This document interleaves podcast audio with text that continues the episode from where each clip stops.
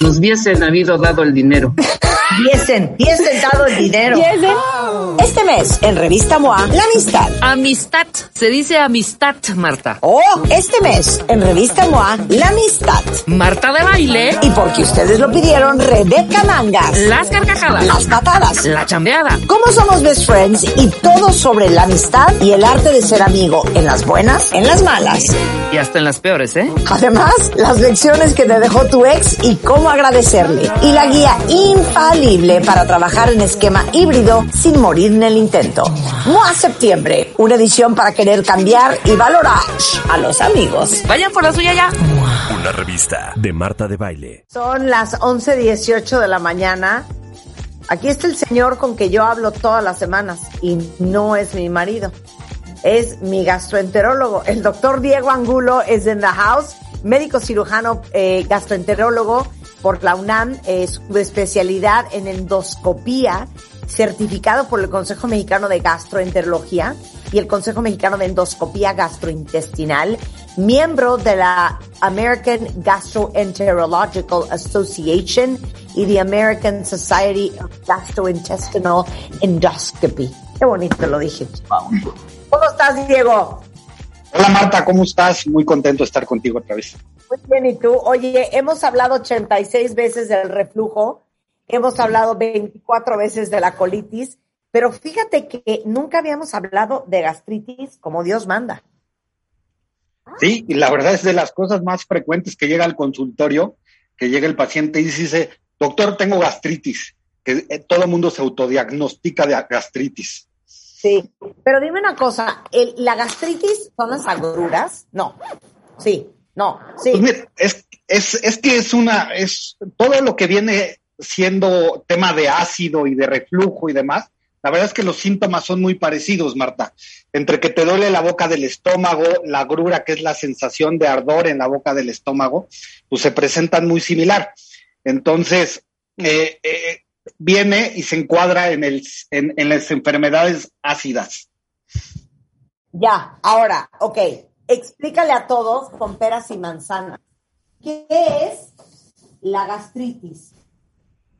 La gastritis en primera es un término, la verdad es que lo usamos muy mal porque el término es a través de biopsias, o sea, el diagnóstico de gastritis solo se puede hacer a través de una biopsia porque es la inflamación de la mucosa del estómago, o sea, de la cubierta del estómago con ciertas células y entonces realmente el diagnóstico, lo, lo, el único que lo puede hacer es el patólogo.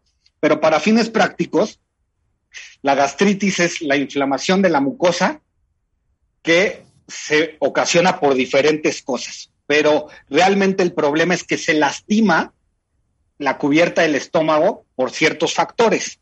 Nosotros tenemos como, como factores de defensa en el cuerpo que nos protegen de los ácidos y de lo que comemos y de las medicinas que tomamos. Pero cuando esos agresores rebasan los protectores que tenemos naturalmente, es cuando se produce una gastritis, que se inflama el estómago y se lastima como una erosión en el estómago, Marta. Ya, a ver, ¿qué es gastritis aguda y qué es gastritis crónica? Ok, la gastritis, o sea, la verdad es que la, los médicos dividimos gastritis aguda, es la que se presenta de forma súbita, que generalmente es ocasionada por medicamentos, por estrés, por tabaco, por alcohol, y es una gastritis que generalmente es una gastritis erosiva. Es como unos, como unos raspones, como, una, como un paso previo a una úlcera gástrica. Y eso es lo que conocemos generalmente como gastritis aguda. Y hay otro tipo de gastritis, como la crónica, que bien mencionas, generalmente es ocasionada por una bacteria que se llama Helicobacter pylori, muy frecuente en este querido país. Y lo que va pasando es que se va lastimando la mucosa por mucho tiempo y se empieza a adelgazar. Y eso puede ocasionar problemas importantes a largo plazo. Ya, ahora, eh, vamos con gastritis erosiva. La, la, gastritis erosiva es como la más frecuente y, y o, ocasiona, puede llegar a ocasionar sangrados. El, el, paciente, como se lastima, como es una erosión, una herida en la mucosa del estómago, puede sangrar y el paciente puede tener vómitos con sangre o a veces evacuaciones negras que nosotros lo conocemos como melena.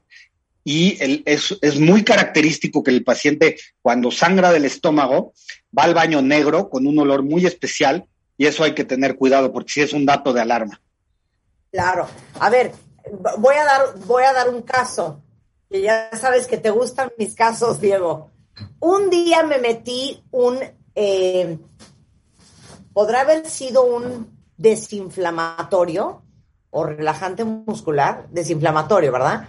Me metí un desinflamatorio, cuentavientes, y cuatro horas después me desperté en un grito de dolor.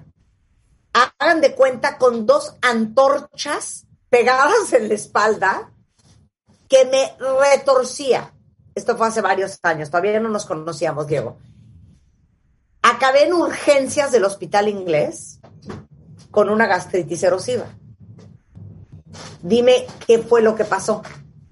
Hoy en día yo creo que es la causa número uno de gastritis erosiva. En algún tiempo fue el, Helicobacter pylori, pero hoy en día, pues la verdad es que tenemos acceso a todos los desinflamatorios tan fácil que si nos duele la cabeza nos tomamos alguno de los desinflamatorios, como puede ser naproxeno, la misma aspirina, cualquier medicina para el dolor puede, es de lo que más lastima el estómago. Entonces tenemos que ser muy cuidadosos cuando lo tomamos. Y la verdad es que la gente lo toma como si fueran dulces, gente que tiene dolores articulares, esto, y producen mucha gastritis, producen úlceras, y hay que tenerles mucho respeto. Que lo que te pasó a ti fue que te tomaste un analgésico que las, sin protegerte el estómago y se lastima y causa muchos síntomas de dolor abdominal.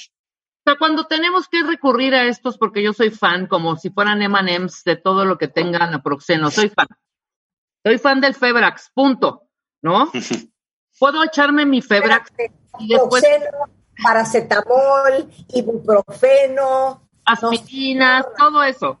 Podemos echarnos el, el, todos estos que dijo Marta, más todo lo demás, con alguna cosa como gastrilín, para las agruras o cualquier cosa de estas, algo que para contener, o sea, al mismo tiempo puedo echarme el chocho para que nos des un poco de paz. Bueno, claro, desde luego son una maravilla los chochos analgésicos, Rebeca, y, y pues hay que usarlos, pero pues con mucha cautela, en el sentido de que no repetirlos frecuentemente, dos, este, no tomarlo por, por periodos prolongados, dos, no tomarlos en ayunas, tratar de comer algo previamente, y si los dolores continúan, hay que atacar el porqué del dolor, no estarlo tape y tape con dolor, eh, con analgésicos, ¿no? Ahora, el dolor es como muy particular. Porque uno tiene malestar general. A ver, a ver, échate ese trompo a la uña. Por eso tenemos el hábito, porque tenemos malestar general, así se llama. Exacto. Pero sí hay que definir el dolor de la gastritis que muchas veces se confunde. Insisto, por creer que es una gastritis, Diego, corte A, puede ser hasta una oclusión intestinal, perdón, ¿eh? no, totalmente de acuerdo. La boca del estómago significan muchos padecimientos, no solo el ardor y la gastritis, ¿no? El dolor de la gastritis. Sí, totalmente. dice Manlio, el cardiólogo, que casi, casi, si a veces te duele la boca del estómago, puede ser un infarto. Exacto. Pues sí, porque el dolor de infarto es una opresión en el pecho, puede ser un dolor en, la boca del estómago. Y sí, sí, los pacientes llegan a, urgencias con, con, con, este dolor y se puede confundir entre infarto, vesícula. O sea, hay muchos padecimientos que se pueden confundir con gastritis. Y por eso yo siempre le pregunto cuando llega el paciente, doctor, tengo gastritis. Y yo, pues, ¿para qué? ¿Para ti qué es gastritis? Cuéntame tus síntomas y yo te, platicaré si puede ser gastritis o no, en vez de autodiagnosticarse, porque sí puede ser como oclusión intestinal, vesícula, puede ser una úlcera, que ya es un grado más de gastritis, puede ser infarto, puede ser reflujo, pueden ser muchas cosas. A ver, entonces, regresando del corte nos dices cuáles son los síntomas de la gastritis verdadera, real, de verdad. Al volver con Diego Angulo, no se vayan. Estamos donde estés. Síguenos en Instagram como Marta de Baile. No te pierdas lo mejor de Marta de Baile. Dentro y fuera de la cabina. Marta de Baile. Everywhere. Estamos de regreso en W Radio. Estamos platicando con el gran gastroenterólogo Diego Angulo del Hospital ABC. y estamos hablando de la gastritis y prometiste que regresando del corte nos ibas a decir la lista de síntomas de todo lo que sí es gastritis. Pues empecemos porque es un abanico importante de síntomas, pero bueno, el dolor característico de la gastritis es un dolor en la boca del estómago que se llama epigastrio, es un dolor ardoroso. Y es ah. como si sientes como si tuvieras ahí un fuego, un dragón dentro del, del estómago. Ese es como el dolor típico. Pero también se puede, desde luego es muy común que el paciente tenga náusea, que pueda, pueda llegar a tener vómito, que disminuya el apetito. Y un síntoma bien importante también es cierta llenura, se llama plenitud gástrica, que el paciente llega con hambre a comer, se sienta, le da dos bocados y como que prefiere ya no comer, como que te llenas muy rápido. Es un síntoma característico de, de la gastritis. Y otra cosa que también pasa es que se alivia mucho este tipo de ardor cuando el paciente come. Entonces es muy típico que el paciente esté con algo de comida cercana y se levante en la noche a comer algo porque eso genera mucho alivio al síntoma de la gastritis. Claro. Ahora, ¿qué está pasando en ese momento? ¿Qué pasa en tu organismo? ¿Qué pasa en tu estómago? O sea, ¿qué está sucediendo ahí mientras estás sintiendo este tipo de síntomas? Claro, que eso que es parte del diagnóstico, Rebeca, que, que cuando nosotros le hacemos una endoscopía, que es parte del diagnóstico de la gastritis, vemos cómo está rojo, rojo, rojo la mucosa del estómago, cómo empieza a haber ciertas erosiones y eso pues desde luego se, se pasa para, para los nervios del estómago y es una señal de alarma de que esto me está irritando y de que tenemos que bajarle a pues todos los factores que, que contribuyen a la gastritis. Claro. Ahora, de una gastritis a una lesión más severa, como una úlcera, dime los pasos, o sea, ¿qué si queremos tener úlceras, ¿qué hacemos? Así de fácil.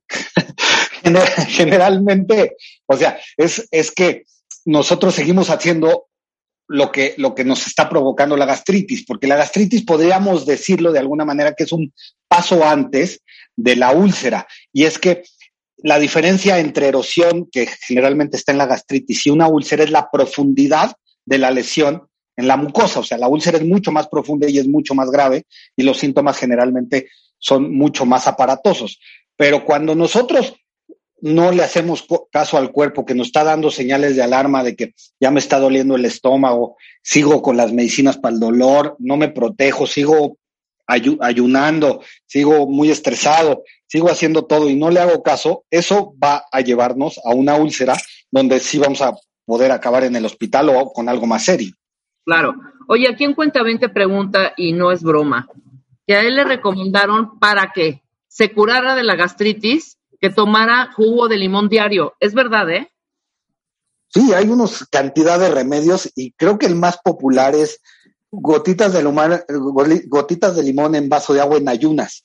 Este, desde luego, pues no, no hay nada científicamente aprobado y no lo podemos recomendar porque sabemos que los cítricos pueden llegar a ser muy irritantes. Pero pues está el bicarbonato, está la sábila, está una cantidad de remedios naturales que pues la gente utiliza. El vinagre, el vinagre, el vinagre. Sí, sí, el vinagre. O hasta eh, el vasito con leche durante mucho tiempo, o sea, tenías gastritis y te daba vaso con leche que pues, puede llegar a ser contraproducente, ¿no? Pero sí, sí hay una cantidad de remedios. Oye, es que sí, todo el mundo cree que la leche es como un calmante y relajante. No, también es un mito. La, la leche irrita, ¿no?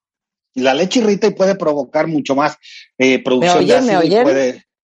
Te oímos perfecto, Marta. Ah, no, que cuando a mí me dio la gastritis erosiva que acabé en el hospital, eh, obviamente en mi casa dije, ¿qué hago? Y de ignorante me metí medio bote de yogurt. Corte a urgencias del hospital. Una bomba. Exacto. Pues sí, porque puede estimular la producción de ácido y puede ser contraproducente y lastimar más el estómago y los síntomas se vuelven peor. Oye, y cuando, cuando tienes gastritis, te arde el estómago, obvio, pero también puede ser que tengas quemada la garganta, el esófago, o eso solo es de reflujo? No, son síntomas muy, muy parecidos el reflujo y la gastritis, y hay que saberlas diferenciar. Pero realmente el tratamiento es casi lo mismo porque el problema es lo que, lo que está produciendo el ácido en tu cuerpo. Entonces, para fines prácticos son dos enfermedades diferentes que los síntomas son muy parecidos, pero el tratamiento es, es igual, pero sí tienen complicaciones diferentes, por eso es importante diferenciarlas. Ok, ¿qué alimentos y bebidas son prohibidas para alguien que padece de gastritis? Pues mira, en general. Y, y ah, parte dos, la forma en que comes y en que tomas, ¿te puede acabar produciendo que te dé una gastritis?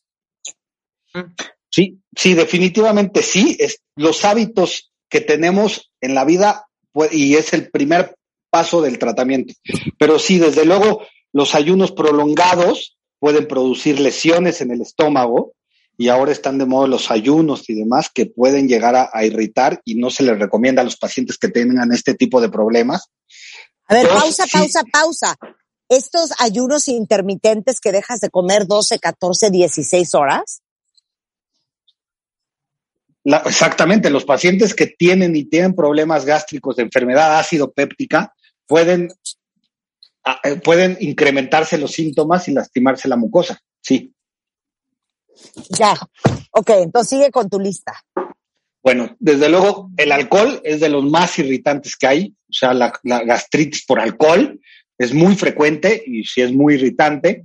Y desde luego, todo lo que favorece mucho la producción de ácido, como chocolate, jitomate, cebolla, ajo, todos este tipo de alimentos favorecen la producción de ácido y además también, como hemos platicado en otros programas, favorecen el reflujo porque disminuyen la presión del esfínter. Entonces, son los de los alimentos que se recomienda abandonar. Desde luego el tabaco, el cigarro, muy importante. ¿Por qué? Porque además disminuye. Justo te iba a decir, porque es muy interesante, disminuye mucho la cicatrización natural del, del cuerpo. Entonces, es más, cuando te operan, con cirugías plásticas, este, este tipo de cosas, te piden que dejes de fumar porque todos los efectos del tabaco y demás disminuyen la cicatrización.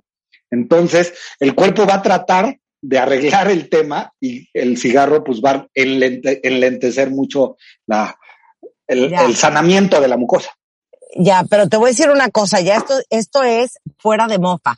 No entiendo, Rebeca, cómo tú, que padeces del estómago, tomas alcohol. Yo tomo alcohol y me escapo de morir, de morir. Yo ya expliqué un poco hace rato con uh, Diego que cuando a mí me quitaron la vesícula se me quitaron muchísimos padecimientos del estómago. Yo creo que mi vesícula no estaba funcionando tan al 100 que en el momento que se me quitó, que me la quitaron, adiós, no tengo ni un solo síntoma. Ahora. Sí, por eso, pero llevabas 52 años chupando como esponja, ¿de pues qué hablas? Yo creo que eso, yo creo que eso provocó que la vesícula mermara un poco. Pero también el alcohol cero, el, alcohol cero me irrita. Te voy a decir lo que sí me parte el, el, el me parte. Todos estos churritos, mamites, teñites, el chilito, la, todo esta chatarra, con chamoycitos y es, eso sí es fatal para mí. El alcohol, fíjate que no. El alcohol, nada. Fíjate, fíjate. Y yo al contrario, eso, eso no siento que me hace daño. Lo que me escapo de morir es el chocolate. Mira, claro, el chocolate es súper irritante. Y el alcohol, y el alcohol. Claro. Bueno, Diego, ¿qué más? Y es curioso porque la, verdad es que cada gente es diferente y hay gente que le cae mal una cosa, otra cosa. Y en México, mira, pues la verdad es que en México tenemos una cantidad de cosas que nos pueden producir gastritis, todos los chilitos, todos los, lo que estaban platicando, que nos fascina ponerle, además de las papas que ya son muy condimentadas, nos gusta ponerle todavía más cosas para poner a prueba nuestra, nuestra naturaleza entonces, pues, pues en México también las comidas muy condimentadas, muy grasosas, eso es un punto bien importante. La, grasa en los alimentos, toda la comida más condimentada y grasosa, disminuye mucho el, movimiento del estómago. Entonces, eh, la grasa queda mucho más tiempo en el estómago y puede lastimar más el, estómago, ¿no? Claro, claro. Oye, aquí dice una cuentaviente, un tío mío tenía gastritis durante casi un año.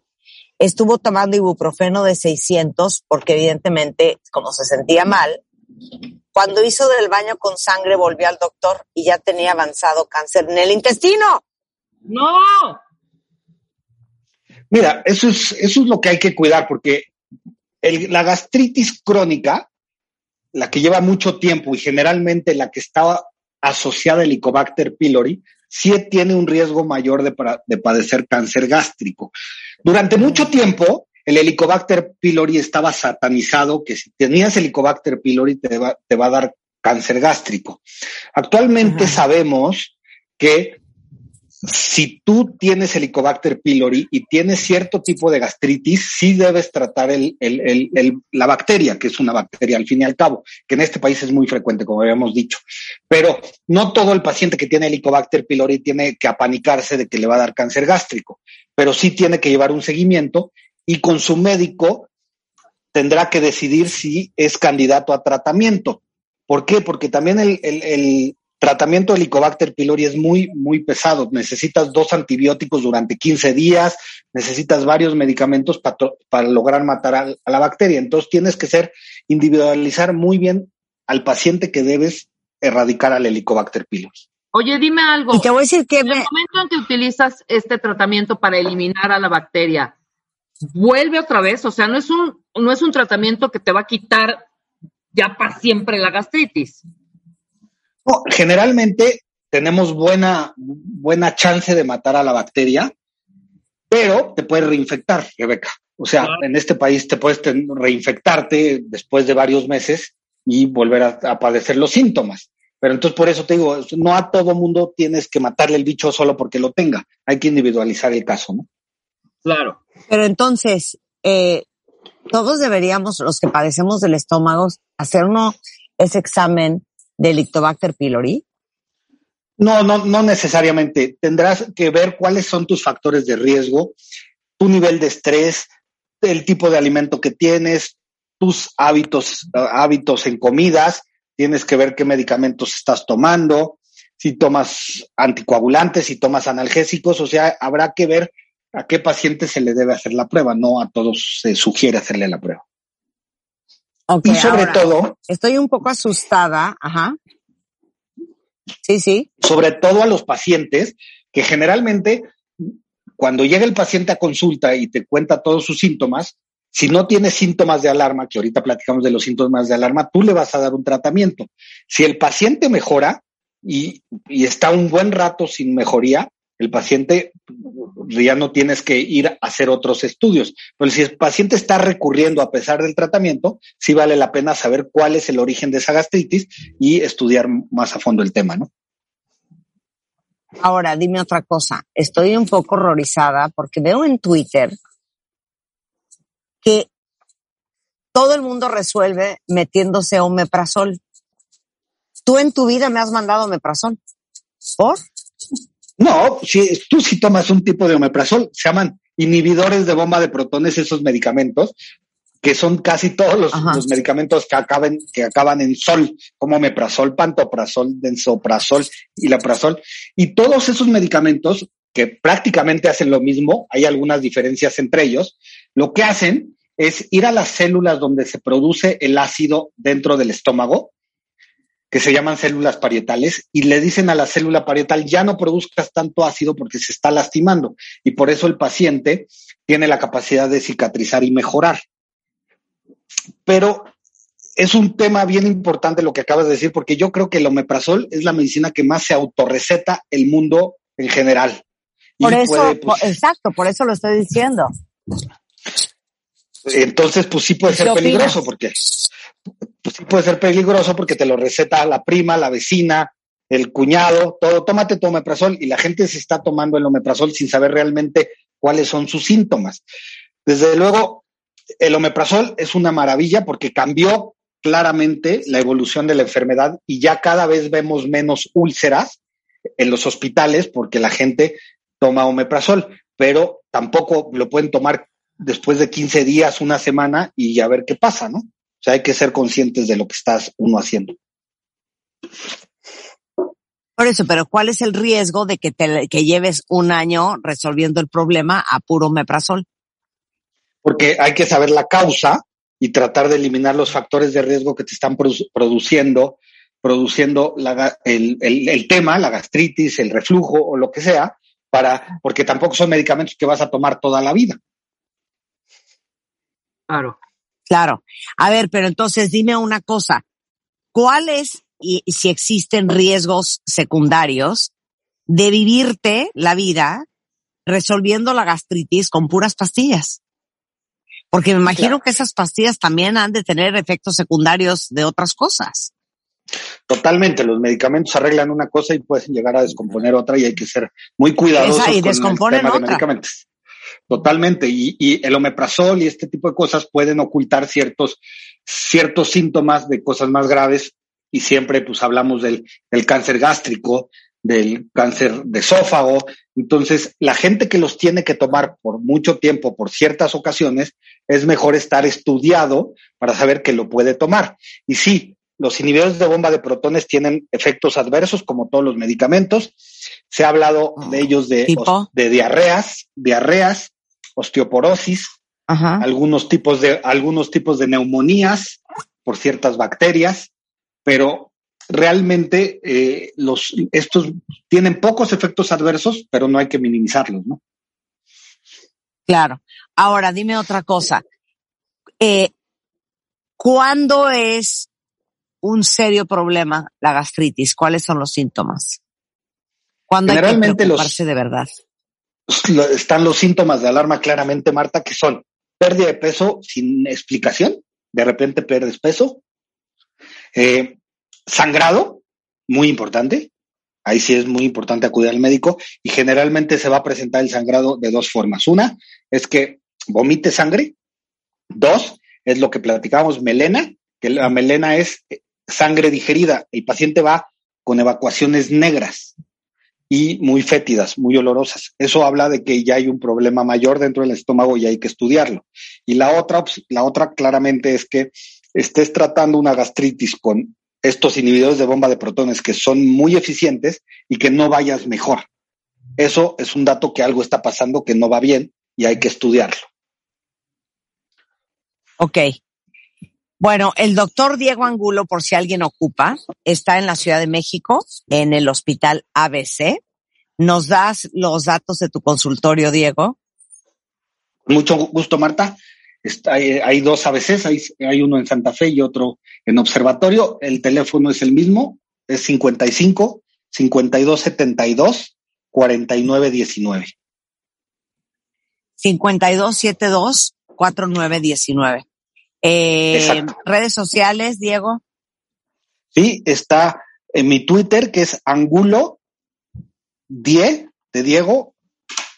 Ahí me encuentran y con mucho gusto puedo resolver este, preguntas y, ver si es necesario que acudan a un médico, lo que necesiten por ahí me encuentran. Muchas gracias, Diego. Diego Angulo, gastroenterólogo, especialista en endoscopía. Muchísimas gracias por estar con nosotros. Nos vemos pronto, my friend. Te hablo al rato. Bye. Esto les va a interesar, cuentavientes, eh, todas las que cada mes sufren del síndrome premenstrual para los y las que no saben bien, antes de cada periodo, la mayoría de las mujeres tenemos al menos un síntoma del síndrome premenstrual. Y los más comunes son cólicos, dolor de cabeza, retención de líquidos, pero hay muchos más. Y es entre 5 y 11, día, 11 días antes de la menstruación y es mucho más común de lo que se piensa ya que lo padecen 9 de cada 10 mujeres. La buena noticia es que existe algo que nos ayuda a aliviarlo y se llama, de la cual soy fan, Analgenfem, que es un analgésico, pero también es antiinflamatorio y tiene una acción diurética muy suave, especialmente para aliviar los síntomas del síndrome premenstrual. La fórmula, que es una triple acción, ayuda a la inflamación, ayuda con el dolor y también te ayuda a no retener tantos líquidos desde que se presentan los primeros síntomas. No necesitan receta médica, lo pueden encontrar en cualquier farmacia y se llama Analgenpem para que pasen esos días como si nada. Eh, con esto hacemos una pausa, regresando Mario Guerres en la house en su pareja. Hay una lucha de egos horrenda, de eso vamos a hablar. No se vayan. Marta de Baile, solo, solo por W Radio. 96.9.